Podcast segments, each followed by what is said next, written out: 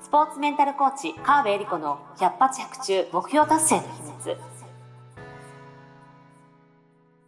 この番組は、オリンピック選手のメンタルコーチ、川辺恵里子が、スポーツだけではなく、ビジネスにも教育にも共通するメンタルの整え方について、あなたからの質問にお答えしながらお届けする番組です。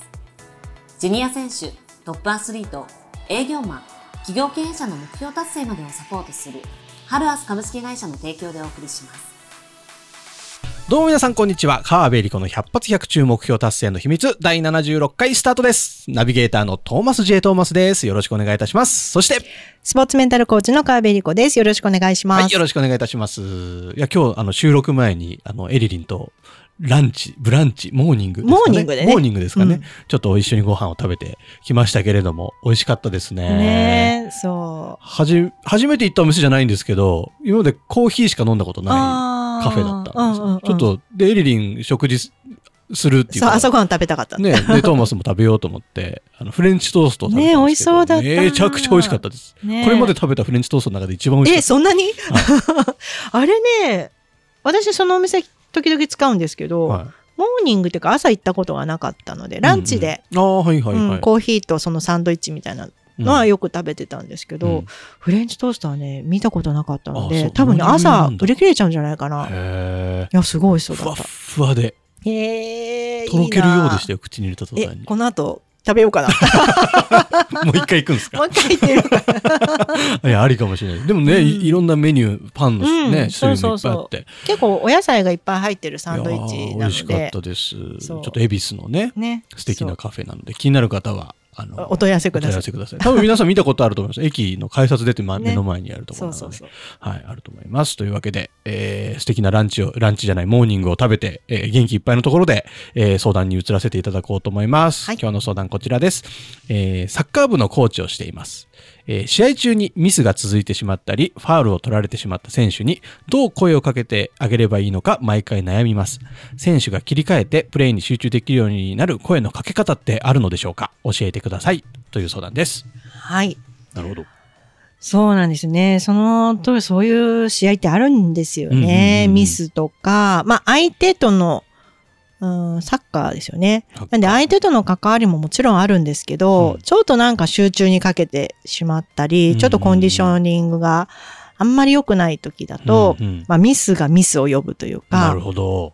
選手の中で何が起きてるかを、あの、聞きたいところですよね。で、多分このご質問は、試合中にどう声かけをしたらいいですかっていうことだと思うので、例えばサッカーだとハーフタイムとかありますけども、うん、とか、まあベンチに下がった後はちょっともうね、サッカーだと出れないので、あの、まあちゃんと声かけられるのはハーフタイムぐらい。だけど、その選手だけに関われるわけじゃないので、うんうん、本当に短い時間だと思うんですよね。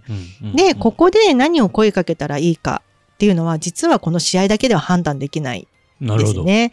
あの、どういうことかというと、やっぱり普段の練習の時の考え方とか、判断とか思考が、やっぱりその試合に出てくるので、普段の練習の時からどう声かけをしたらいいかうんうん、かその選手とどういう話をしたらいいかっていうところをまず考えなきゃいけない。なるほど。要は一人一人違うので、うんうん、例えばチーム全体が士気が落ちてるからもうちょっと盛り上げたいってんだったら、うん、もうちょっと、あのー、こう、なんていうかな、モチベーション上げるような言葉とかってあるんですけど、うんうんうん、これで言うと、その選手がちょっとミスが続いちゃってるか、ファールが。うんうんうんうん、ってなるので、個別の対応っていうのは、やっぱり練習の時からちゃんとえー、選手のことをちゃんと見て話をするっていうのが必要になってくるんですよね。ね。でじゃあ練習の時にどういう声掛けをしたらいいかってもうちょっと時間が取れる前提で言うと、うん、練習終わりとかに、うん、あの休憩中とかに、うん、今どんな状態なの、うんうん、なんかこんな風にあそうですね。普通は多分、ああしろ、こうしろとか、今ここがこうなってる、指摘をするのがコーチ、監督の役目だと思うんですけども、その指摘をする前に、うん、どうしたの？今日の状態どういう状態なの、うん、フラットに聞く。うん、あの、評価、判断、分析するんではなくて、うん、今日どういう感じ？とか、とか、今何意識してやってんの？とか、何しようとしてるの？とか、本人の状態とか本人の意識がどこに向かってるのか、うんうん。自分で自分のことをどう考えてるのかっていうのをまず聞いてあげる。なるほど。そうすると選手の方は、いや、ちょっと今日は足首が痛くてとか、あの、ちょっとあ、あそこはああいうふうに突破できるように練習したいんだけど、なかなかうまくいかないとか、、何をしよう、え例えばうまくいってないうん。ことがあったとしても、うん。何かをチャレンジしようとしてうまくいってないのと、うん。何にも考えないでうまくいってないのとでは、その後の指導方法が全然変わってくうんるわけですよね。意図的に失敗を繰り返してうん。体得得しようとしてるのか、うん。ただ集中力が切れてるのか、うん。全然違うじゃないですか。だからそれも含めて何が起きてるのか、本人の話をちゃんと聞く。うん。その上で、あそれだったらこうした方がいいよとか、こういうふうにやっていった方がいいんじゃないとか、うん。今日はなんか、こと姿勢がこうなっちゃってるからもうちょっと、あの、目線上に上げた方がいいよとか、うん具体的な指摘をしてあげた方が入ってくるんですよね。なるほど。うん。っていうふうに普段から今何起きてんの？っていう質問をしておくと、あ、で、さらに、で、えー試合、えー練習でも、うん今何が起きてるのを聞いて、で、ここからどうする？うんで、この後の練習どうするとか、練習終わりに聞くという、例えば練習休憩時間中だったら、この後練習どうするって言うと、本人が、あ、じゃあこれこういうふうにしますって目標を言ってくれるわけですよ。ね。だから練習終わりにそういう話をしてたら、じゃあ明日の練習どうする？じゃあ明日はこうします。うんっていうふうに話ができるわけですねなるほど、。そうすると、あのー目標を確認して、うんまあ、例えば明日の練習どうするって話をしたとしたら、明日の朝、今日どうするんだっけ？ってもう一回聞けば、あ、うん今日これ意識してやってきます。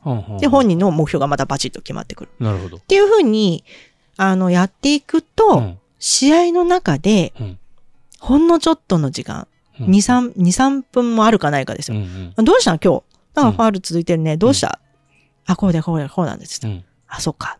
うんで、ここからどうする？こうします。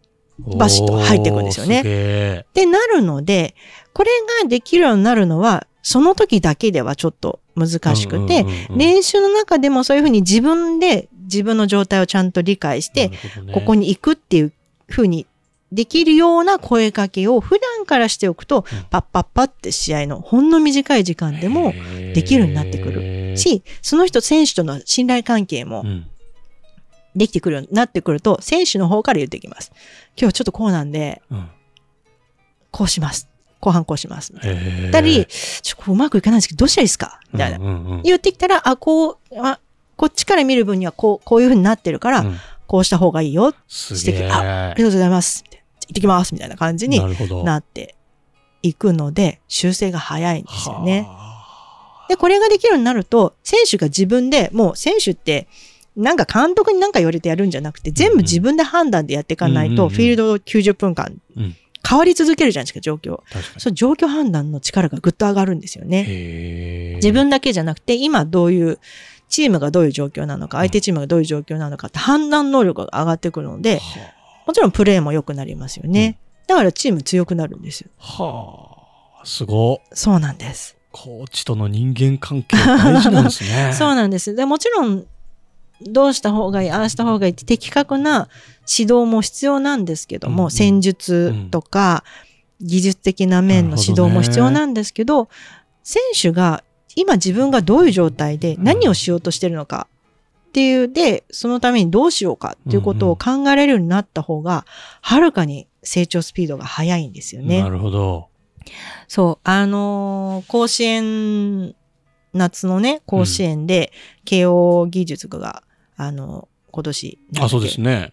100 100何年ぶり。年ぶりに優勝したってうんありますよね。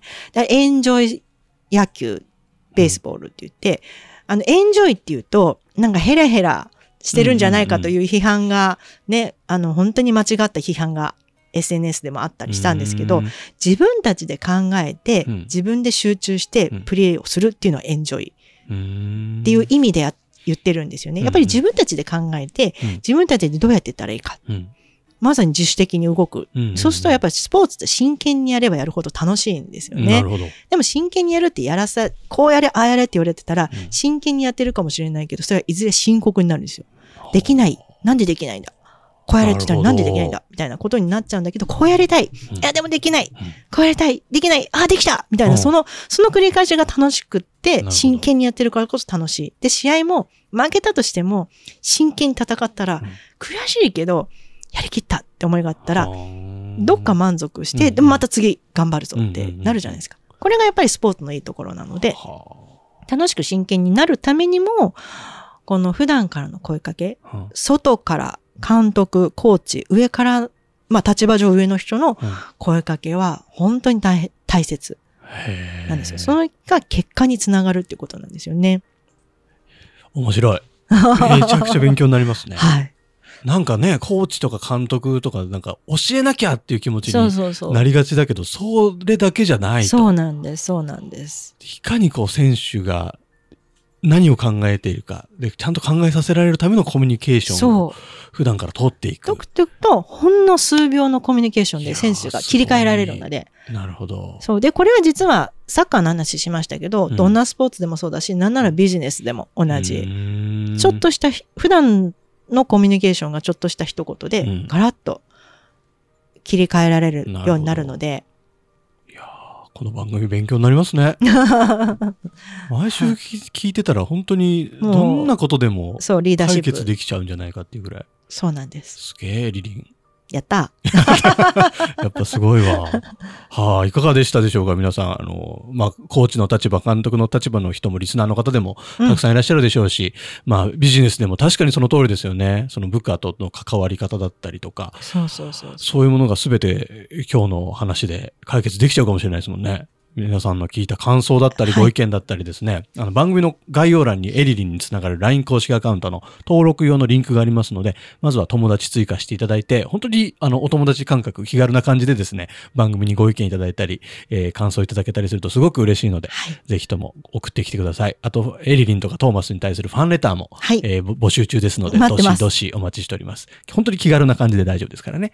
はい。あとですね、番組への相談も、すごく受け付けてまして、このように番組で取り上げさせていただくことで、えー、あなたの悩みも叶いますけれども、他の聞いてる方のためにもすごくなるんですよ、こういうのって。僕も今日の相談すごく勉強になりましたから。ぜひ、えー、こういう場を借りてですね、社会貢献にもなりますので、相談もバシバシ送ってきていただけると嬉しいです。どうぞよろしくお願いいたします。はい、というわけで、川辺理子の百発百中目標達成の秘密第76回以上で終了とさせていただきます。エリリン今週もありがとうございました。ありがとうございました。